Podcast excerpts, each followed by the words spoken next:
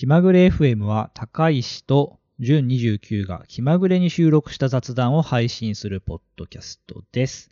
ご意見ご感想はハッシュタグ気まぐれ FM かお便りフォーム、ツイッターの固定ツイートからぜひぜひお寄せください。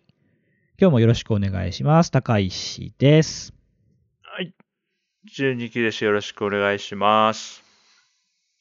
さて、ちょっとこう、台風が近づいて寒くね。涼しくなりつつある今日この頃ですが、はい。はい。えー前回、先週の回でですね、あの、はいいろいろとこうガジェットを買ったって話をしたと思うんですけれども、しましたね。えー買ったものがこういろいろ届き始めまして、はい。はい。GoPro Hero 9が届いたんで、えーここ、えーしばらくですね、部屋の中に置いて、時々こう動画をポチポチ撮っているんですけれども、いや、これは楽しいですね。ああ、わかるわ。カメラ届いたら、とにかくもう何でもいいから撮りますよね、最初。いや、そうなんですよ。僕も、あの、こう、お茶を入れる動画を、まあ、撮ったりですね。その辺を歩いたと歩くときに、こう、意味もなく、えー前を撮ったり、こう、自撮りをしてみたりと。わかるわ。楽しく僕は GoPro Hero 9じゃねえや、7買った時にね、なんかタイムラプスが楽しくて、自転車でどっか出かける時とか撮ってましたね、道中をずっと。なるほど。わかります。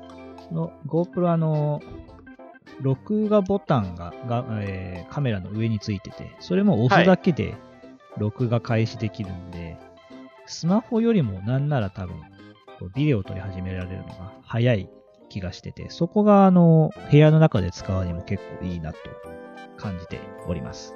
ああ、いいですよね。それ結構あの、スマートフォンでアプリの世界になって、これで何でもできるじゃんって、い一回世界がそっちに触れたと思うんですけど、えその後に何でもできるゆえに、こう、何かに特化したやつよりは、ちょっとアクションがね、うん始めるアクションが多いっていうのに気づいたのも、え同時に人類はね、体験したと思うんですけども、やっぱり、あの、電卓であればもう、数字入力したらすぐ計算結果出せるのがね、やっぱ特化型の強みだし、まあ、GoPro も本当そうですよね。動画撮るんであれば、やっぱ専用機って便利だし、手軽だなっていうのはすごく感じますね。はい。これをもう、こう、机の上とか、ソファーの上とか、もう、部屋のいろんな場所に、もうあらかじめ、こう、5個ぐらい買って置いておいて、すぐ手に取れるようにしたいなって、ちょっと、確かにねり、しました。確かにピッとやったらもう全全台録画開始してほしいみたいな。大丈夫なの？なんかねテレビ番組みたいな感じモニタリングかなみたいな感じしますけど。もう、ああ、Go- GoPro どこだっけって探しに行くのもはいはい。もう面倒なんで、あらゆる部屋にこう置いておいてですね、やれたらいいなとか確かにね。うちはねあの家の中何箇所かに GoPro のマウントをこう固定してあってほそこにはあの GoPro 本体パチってはめて録画ってやるとあのいつも同じ画角で撮れるようにそうしたんですよね何箇所かう。えー、それいいですね。いや、結構面白くうんてですね。まあ、最初はなんか、夫婦で過ごす、リビングでのんびりしたり、テレうビん。でなんか見たりしてる様子を、ちょっと撮ってみるかって言って定点観測的にやってたんですけあど、ー面白かったのは、こう、友人夫婦とかが遊びに来てくれた時に、まあタイムラプスでね、2時間うちで遊んで帰ってったみたいな時に、タイムラプスで撮るとそれなりにコンパクトにまとまるじゃないですうか。んうん、でも、ちゃんとね、見るとね、あの、あ、これ何の話してた時だとか、これ一緒にゲームやってる時だとかって分かって、何で盛り上がったのかが、なんか、記録できてね、あれ面白いんですよね。あ、いいですね。確かに動画をな。それ、プレゼン当トしたい倍で、当倍でこう撮ってると長いし、サイズも大きくなるんで、タイムラプスで撮っておくとね、別になんかその時話してた話の内容とか全部聞け、聞きたいわけではなくて、そうそうそうそうそう、ええ。あ思い出すトリガーになるっていうのが面白いですね。そうなんですよ。まあ言うても、あの、去年ですけど、今年はね、また全然呼んだりしてないんでね、家うんなかなか呼べる状況じゃないんですけど、確去年はね、それやってたんで、また落ち着いてきたらね、再開したい遊びだなと思ってます。じゅんさんは最近と買って届いたものありますか？ああ、そうそうそう。えーっとね、ピクセル5はまだ待ってて、発売日は待っていて、あの、フィットビットセンスっていうね、おフィットビットの新しいやつが届いチ。て、そうそう。ただね、これ、なんだっけ、皮膚の表面温度みたいなやつは30日間ぐらい測ると、なんか自分のこう基準値みたいなのが出るっぽいんだよな。今のところね、まだあ新機能みたいなのはこう体感できてないので、まあ、これ、れからデータを貯めて、何か面白いことが起きたら、ここでお話しさせてもらうことになるかなと思います。いいですね。その30日データを貯めて、そのデータをもとに、こう、測定結果を出してくれるみたいなのは。そうなんですよ。逆にちょっとこう、信頼できそうな気配がしますね。嫌ですよね。2日目とかにね、い異常値ですとか出られても困りますからね。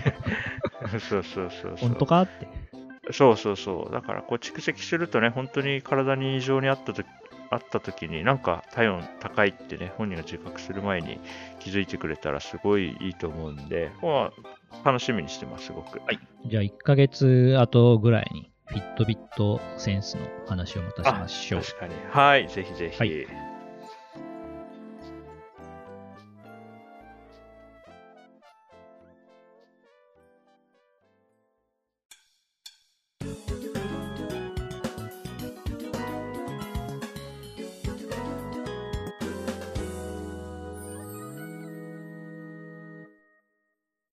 は、こう肩書きの話とかをしようかなと思っています。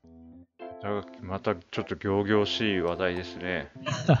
まあまあ、あの、雑談的な話なんでね。ああ、そこまで構えなくて大丈夫ね。はい、構えなくて大丈夫です。はい。えっ、と、僕の会社のポジション的には、えーソフトウェアエンジニアという、えー職種なんですけれども、はい。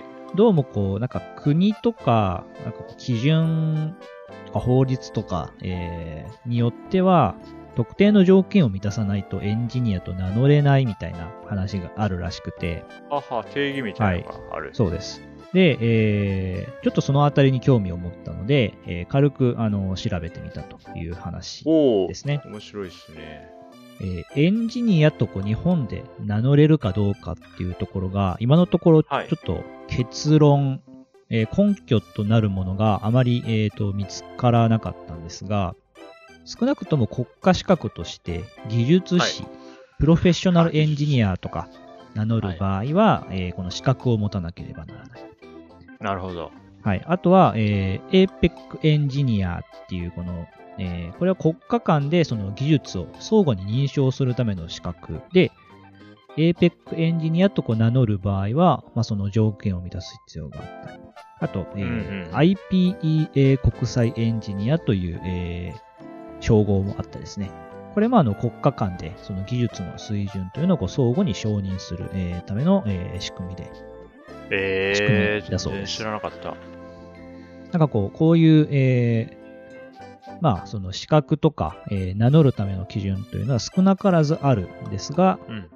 エンジニアと名乗るための、えーその資格、条件というのがこう明確、明文化されたものというのは、えーちょっと見つけられませんでした。なるほど。という話ですね。えー、面白いなじゃあ僕も、まあなんとなく勝手にエンジニア、ソフトウェアエンジニアやってますとかっていう時あるけど、場によってね。はい。まあだから、まあ、アンオフィシャルなものとして喋ってるのかもしれないな、僕も。うーん、そうなんですよ。で、それっぽいな。えっ、と、アメリカの場合だと、エンジニアと名乗る条件、あとプロフェッショナルエンジニアを取得する条件はないの。で、えーその認定された教育とか、えーはいを修了していることが求められると。なはい。ので、えー特定のその認定された教育を受けてエンジニアになり、さらに、えー経験を積んだりしてプロフェッショナルエンジニアになるっていう流れ、えーみたいなんですね。えー、で、えっと、この、えーエンジニアと自称できる条件っていうのが、ABET って読むのかな ?ABET っていうこの認定機関があるようで、はいはいはい。これがですね、あの、日本の JABE、J-A-B-E-E、ジャビーね。あジジャャビーはビー認定。はい、というものがあって、これはこの A ベッド認定と、えー同等のものらしいんですね。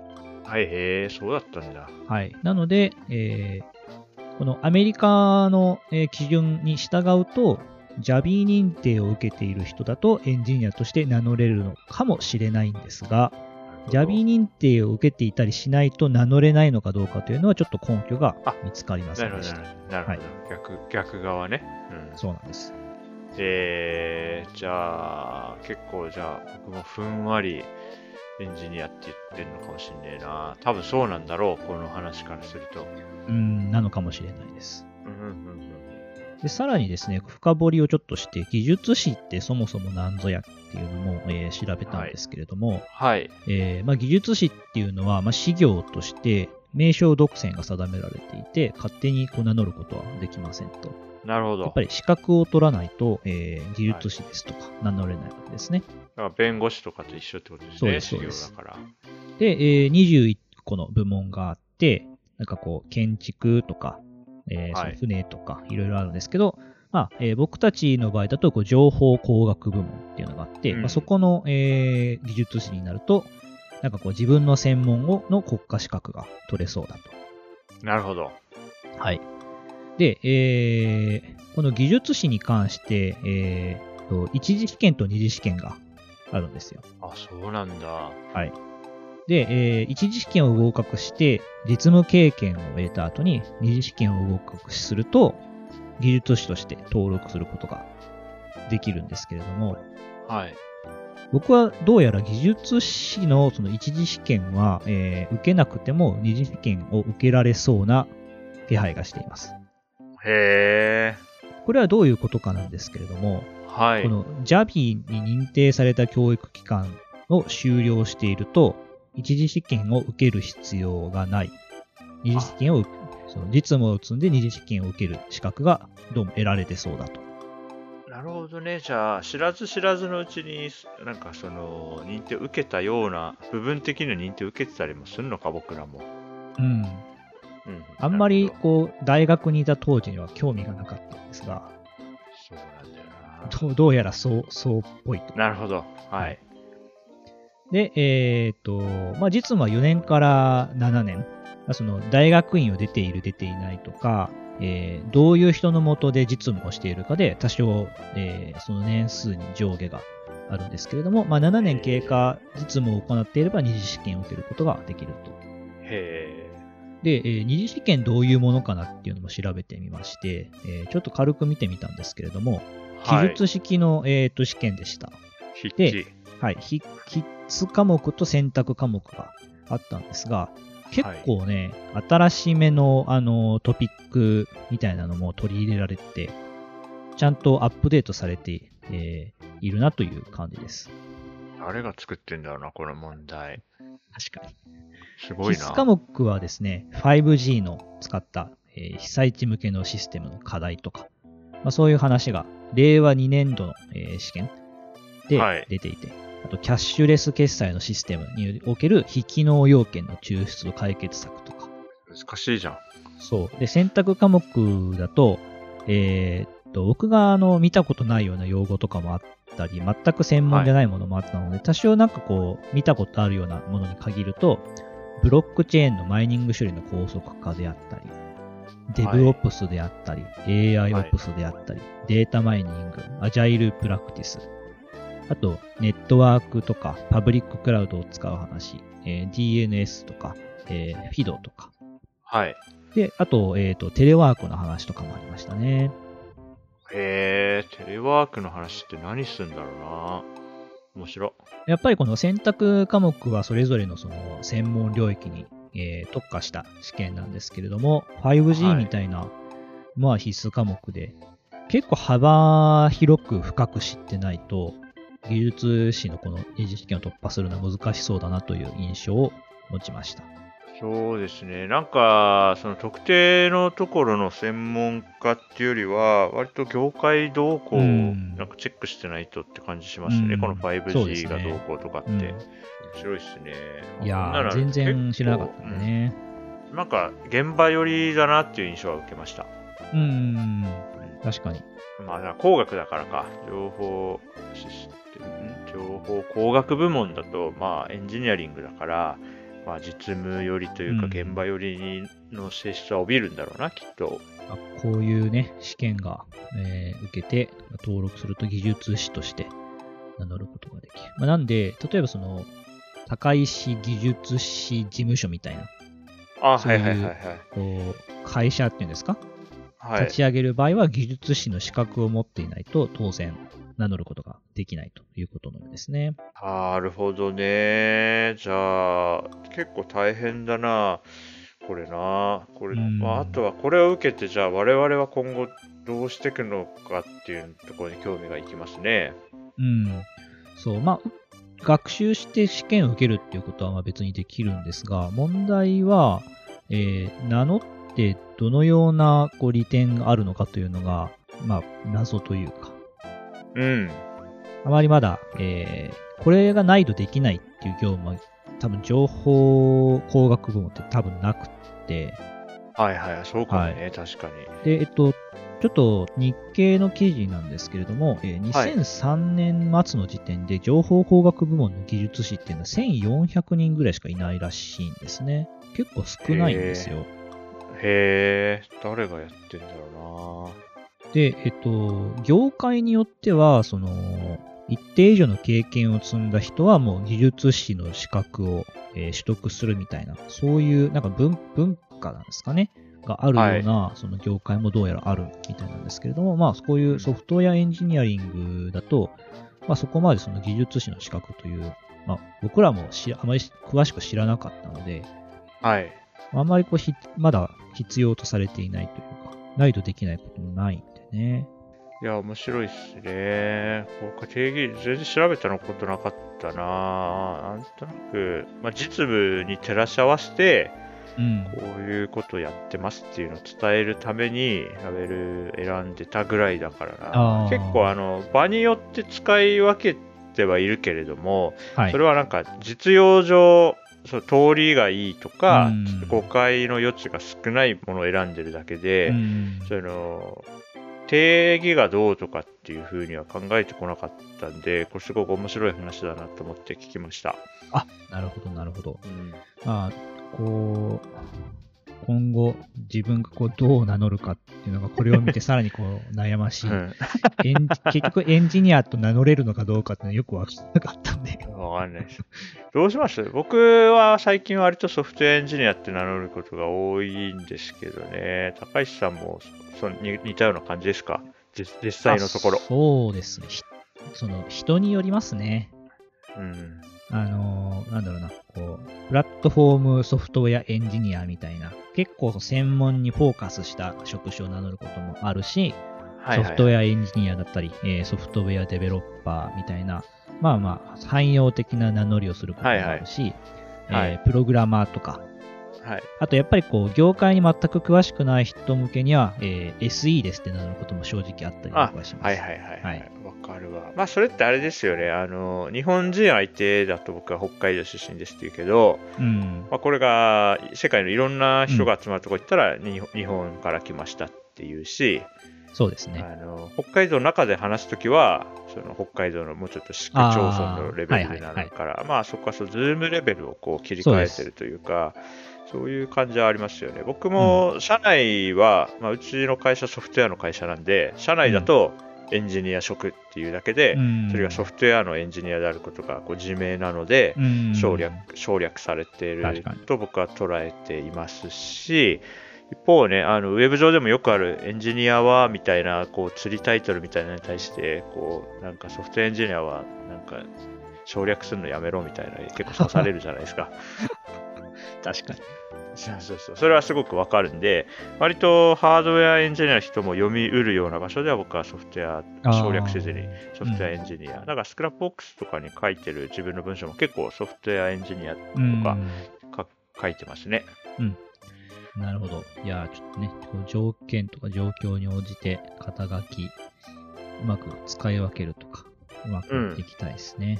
そうですね。あとね、就職したての頃は結構、なんかウェブ業界に対する強い憧れを持って僕はそのこの業界入ってきたんで、はいそ。のウェブ開発者とかウェブデベロッパーみたいに名乗ってた時期もあるんですけれども、えっ、と、あの、ティム・バーナーズ・リーいるじゃないですか。ワールドワイドウェブの、お作った人。いますねうん。その人が、そのウェブ系の、ウェブ系っていうか、ウェブそのもののこうカンファレンスで、ウェブデベロッパーっていう肩書きで登壇してたことがあるんですよ。ティム・バーナーズ・リーが。うん、ティム・バーナーズ・リーがウェブデベロッパーだったら、僕はウェブデベロッパーじゃねえなって思ったんですよ。なるほど。ります？ウェブアプリケーションデベロッパーだなって、その時にすげえ。ガツンときたんですよ。ウェブそのものを作ってる人がウェブデベロッパーだから、そうですよね。そうだな。まあ、だからその、あの、なんていう、ビル建ててる人が、私は街づくりをしてるんですって言ってもいい,、い、いけど、別にそれは悪いことじゃない,、ないし、はい。はい。ね、その、だから、なんていうの、NASA の清掃員みたいな話で、その、人類が月に行くための仕事をしてるって言っていいと思うんだけども、はい。まあ僕の心のありようとして、ティム・バーナーズ・リーと同等ではないなって、その時思っちゃったんでね。ウェブアプリケーション開発者ってこう略さずに言うことが増えましたね、そこからね。なるほどね。うんいや、それは、それは、こういい、いいですね。面白いですそね、うそうそう。確かに確かにそうなんです。そうですそうですよね。いやいや、そう、そうなんだよ。ウェブデベロッパーって結構ね、お今では僕にとっては恐れ多いものになっちゃってるんですね。まあまあ、我々、我々こうみんなでこう、ウェブというものを作っているという、こう、うんそうそうコンテキスト間違いでは言えば、ウェブデベロッパーと名乗ってもいいんですが、うんちょっと、ティム・バーナーズ・リーさんの前で名乗れないですね。うん、私がウェブの開発者ですって来たらさ、あ、自分はちょっと、もうちょっとスコープ狭めるかみたいな気持ち。面白い。れね、あれ面白い体験でしたね。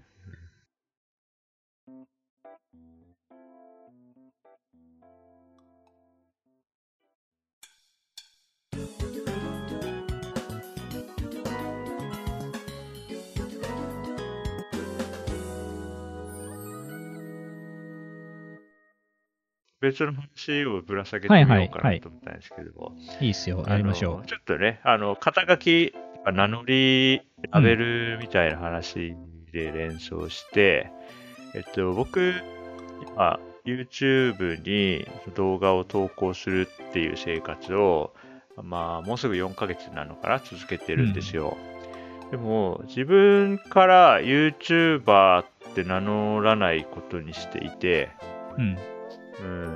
っていうのは、別に YouTube 以外のもっといい動画投稿、動画を置けるプラットフォームが出てきたら、僕はそれ、すっとそっちに移行したいと思ってるんで、うん。そうすると別に YouTube とそんなに密結合でありたくないと思ってるんですよね。うーん。うん。で、YouTuber としてやっていくと、YouTube の次の時代が来た時に、こう、その密結合さゆえに、こう、新しいアーキテクチャにスッといけいけないっていうデメリットが出ると思っていて、はい。なんで僕は自分からは YouTuber っていうのは名乗んないっていうことにしてるんですよね。うーん。それはね、結構気に気にしてる。あんまりにも、この、なんていうのかな、実装にすごく依存した名前を付けたくないというか、まあ、これもプログラマーっぽい感じなんだけど、ちょっと、もうちょっと抽象度上げた方が良くないみたいなのすごい気にしますね。あーはいはいはい。うんだから、まあ同じ理由で、あの、ズーム飲みっていう言葉はあんま好きじゃなくて、あ、ズーム以外で飲むことも結構ありますからね。あそうそうそう、オンライン飲み会ぐらいの抽象度がなんうかん好みなんですよね。うーん。うん。まあ、まあなんかだから何でもかんでもウォークマンって言ってほしくないとか iPod って言ってほしくないみたいな、うんそういう話なのかもしれないけれども、いや、わかります。うん、自分なりにあの動画投稿者とか、あるいはまあ v Vlogger とかね、そのレベルでぐ具体度をとどめておきたい気持ちがね、はいはいはいありますね。なるほどなうん。まあ、なんで、マーケティングワードですからね、YouTuber とか、Zoom のみって、そこのプレイヤーが利用を促進するためにやっている、まあ、キャンペーンみたいなことなんで、あまりその一企業の、あの、何営利企業のうん。キャンペーンに自分のアイデンティティを紐付けすぎたくないという話をしました。Vlogger って結構うまいというか、うまくその実装から離れた名称だなって今聞いてて思いましたね。そうそうそうそう。例えば、YouTube に投下してなくてもいいし、うん、そうそうそう。そのインスタグ Twitter に動画、うん、インスタとか、インスタグラムとかうん Twitter に投稿してても Vlogger と名乗れるうんわけですからうん。インスタグラムにそうそうそう動画投稿してる人が YouTuber とは名乗れませんからね。そう、そうなんですよね。だから、まあ、プログラミングしてて、なんか名前の抽象度ミスって、すごいしやりにくくなるときあるじゃないですか。あります。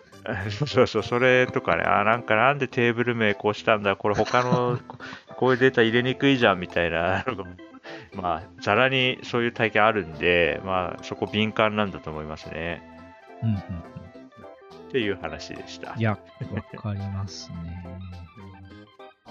うん。あ、でもポ昔はッドキャストもちょっとうまいですね。ああ、ポッドキャスターもね、あの、そうそうそう。だから、なんか、あんまり、その、一般的な概念にあんまり一企業の顔を入れたくないんだよな、僕は。うん。うん、インターネットとかウェブもそうだからでしょうね。ううんん場はみ場はみんなのものみたいな気持ちがうんすごいありますね。いや、面白い。うんという感じで、僕も昔はクリエイターっていう名乗りしてた時期もあるな、一時期。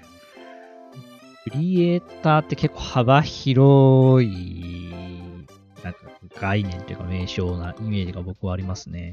それね、クリエーションさえしてればクリエイターでいいから、あーまあ、別にま間違ってはなかったんだよな。でもそっか、さっきのエンジニアの話聞いたけど、デザイナーさんのなんか名乗っていい名乗ってないもんなんかさらにこう、曖昧そうなイメージがあるな。あーデザイナーも、もう、デザイナーって一括りにできない、うん。単純には、イメージが。もう全然、同じデザイナーでもやっぱりやってることは違うことが多いと思うのでそうですよね。かなりコンテキストが限定された場じゃなければ、うんな何のデザイナーなのかってちゃんと言わなきゃいけないんだろうな。僕に関係するそういう名乗りだと、うん僕写真も撮るので、はいはいはいはい。写真家とか、フォトグラファーとか、はいはいはいはいはい。あとカメラマンとか、あはいはいはいはい。写真に関する名乗りいろいろあるんですけど、はい。なかなかその写真に関する名乗りをするときにどう名乗るのかみたいな難しいと感じることありますね。いやー、確かになー、そうか。でも、もう長くなるけど大丈夫か。もうちょっとだけするか。ちょっと触りだけするか。はい。えっ、と、その今のフォトグラファーとかってちょっと思い出した話というか、えっ、と、ある、あ、面白い記事があってね、えっ、とね、はい。あれかな、はい自転車乗りの人たちがよく見るようなサイトなのかもしれないんだけれども、えっ、とね、クリティカルサイクリング .com っていうところの7月の記事なんですけどね。うん、そうですね。で、ここでは、えっと、サイクリングって、あまあ、英語、英単語のサイクリングと、うん。カタカナで書かれるサイクリングはイコールではないっていうところからこう始まる、ちょっと、んどういうことだろうって思うような記事なんですけど、はい。うーん、その、英単語のサイクリングって、その、あらゆる自転車利用のことだと、ここでは論じられてるんですね。あー多分日本語カタカナのサイクリングってなんかちょっとコンビニ行くような自転車に乗る行為をなんかサイクリングに含めないようなニュアンスがあると思うんですよ。ありますね。なんかもうちょっと僕の中のイメージだと、やっぱり自転車に乗ってこうちょっと遠出するとか、うんうん。運動のために、えー自転車に乗るみたいな、そういうニュアンスをやっぱ自分の中に持っていますね。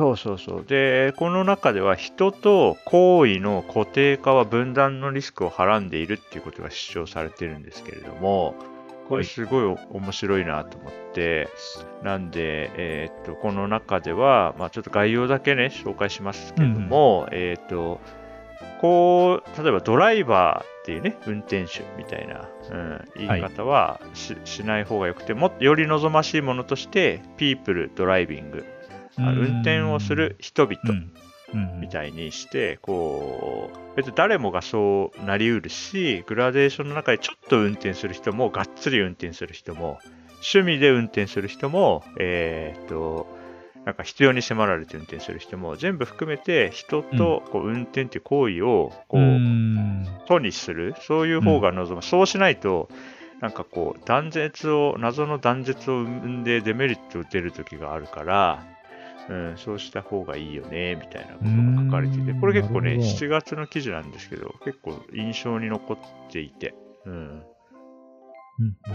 そうすると、まあ、サイクリストっていうと、なんか本当になんかがっつり自転車や,、うんやる人みたいなイメージありますけど、もうちょっと自転車乗りぐらいの、まあ、うん自転車乗りもなんかがっつりやってそうか。自転車乗りは ロードバイクでがっつり走ってそうなイメージがちょっとありますね。うん、だから自転車に乗っているその時のうんその人のことをぐらいの感じで言うと、うん。多分そのプログラマーも別にちょっとでもコード書いたらもうその瞬間はプログラマーでいいっていうね、はいこの主張に乗っかるとそうなると思っていて、確かにそうした方がお前みたいなやつがこれ名乗ってんじゃねえみたいなこと起きないうんと思うんで、そっちの方が僕はメリットは大きいかなってね、この記事読んで思いそうました。か。日本の文章で、その、サイクリスト向けみたいな書き方をすると、こう、スポーツで自転車をや、のに乗っている人うん。向けみたいなうん。捉えられ方をする可能性があると。そうそうそうそうそう。で、それで言うとね、さっきの写真家とかフォトグラファーっていうのも、なんかこう、僕は入らなそうっていう印象になるんですよね。うなんかん。でも、今日本で写真を撮らないっていう人ってそんなに多くはいないじゃないですか。確かに。誰もが撮るぐらいのもんじゃないですか。うん。でそういうカジュアルなものも全部写真を撮撮る人に入れうん。ていいじゃんみたいな。なんかお前は写真家じゃねえとか、フォトグラフ、なんかこの勝手にフォトグラファーとか言われた迷惑ですみたいな確かに断絶を生むから、う。うんん、そうじゃない言葉遣いがいいよねっていう動きが英語圏で、このねうん、べべしべからずみたいな表がまとめられるぐらいにはあるみたいで、だから、まあ、我々もね、コード書きとか、うん、その写真撮りとか、なんかバイオリン弾きみたいな感じで、まあそれをやるんだったらそれをやる人でいいじゃんみたいな考えがあって、まあ、これはすごく面白いなと思いました。確かに。あでも、うんあーコード書き、写真撮り、す、すごい、なんかこう、思考性を持ってコードを書いたりとっていう人に、ニュアンスがちょっと感じてしまそういますね。面白いな、これ。いや、これ面白くて、日本語だとなんかね、多分そうなんですよね。なんかプロフェッショナル感というか、一丁紙の。人をゆ許さい。ない雰囲気があるんですよね。写真撮り、あやば、やばいっすね。絵描き、絵描きとかね。いや、でも言葉だけを見ると別にそんなニュアンスないじゃないですか。プロのプロのミュージシャンとか言ってなくて、うん本当、にその行為の名詞形として絵描きとかバイオリン弾きとか、ね、その言ってるだけなのになんかね、ちょっとあるんですよね。感じるニュアンスが。確かに。あ、イラストを描く人とかだと、書き手とか、あと、なんかあ歌い手みたいな表現しますよね。じゃあ、うん我々コードの書き手だよ。コードの書き手なんだ。複雑だな。ニコニコ動画にいそうってなるのが面白いですね。なんかね。書き手。あ、でも面白いですね。歌い手って面白いですね。歌手じゃなくて、歌い手っていう、歌い手、確かに。なんですかね、プロシューマーというか、プロとコンシューマーの間のレイを作ったようなニュアンスを感じますね。踊り手とか。踊り手もね、ダンサーではなく踊り手。でも、踊り子っていう言葉もあるからね。これ難しいね。あ うんでも、そういうなんか、レイヤー、なんか、上級、初級、中級とかってレイヤーじゃなくて、まあ、上手い人も下手な人もみんなそれを楽しんでる人とかやってる人ってした方がいいじゃんっていうのは、うん僕も確かにそうかも。そのより幅い、はより、えー広い人をこう対象にできるような呼び方っ。ていうのもちゃんと使っていきましょうと。うん、そう。その方が人口増えると思うんですよね。その競技人口とか、その業界人口とか。うん。なんで、僕はまあ、動画上げてみたいな感じで、これからも、僕、気まぐれ FM も音声の上げ、上げ手として 活動していそくというここは、あとで。あーそこのポッドキャスターとかでもいいんじゃないですか？そ そうですね。はい。無理にね、やることはないと。あまあ、名乗る、名乗るときはこう自分が思っている名乗り方をうんして、で、えーまあ、その幅広く対象にして呼び方をしてるときは、なんですかね、音声メディア配信者とかね。声、声出して、声の出し手としてね。声に出してとか、そういう表現をちょっと使い分けて、えーいけるといいなと思います。ああ、最後、はいめちゃくちゃな話になっちゃった。いや、楽しい。そういうわけで、えーエピソード21はですね、こう肩書きの話とか、あと、うんえー人と行為をこう固定化するんじゃなくて、うまくこう、えー分けて、えー表現しましょうというお話をしました。しました。そういうわけで、えーエピソード21はこの辺りで終わりにしたいと思います。ご意見、ご感想などあれば、ハッシュタグ、気まぐれ FM か、ツイッターの気まぐれ FM、アット気まぐれ FM からお便りフォームでぜひぜひお寄せください。それじゃあまた来週お会いしましょう。バイバーイ。はい、聞き手の皆さんありがとうございました。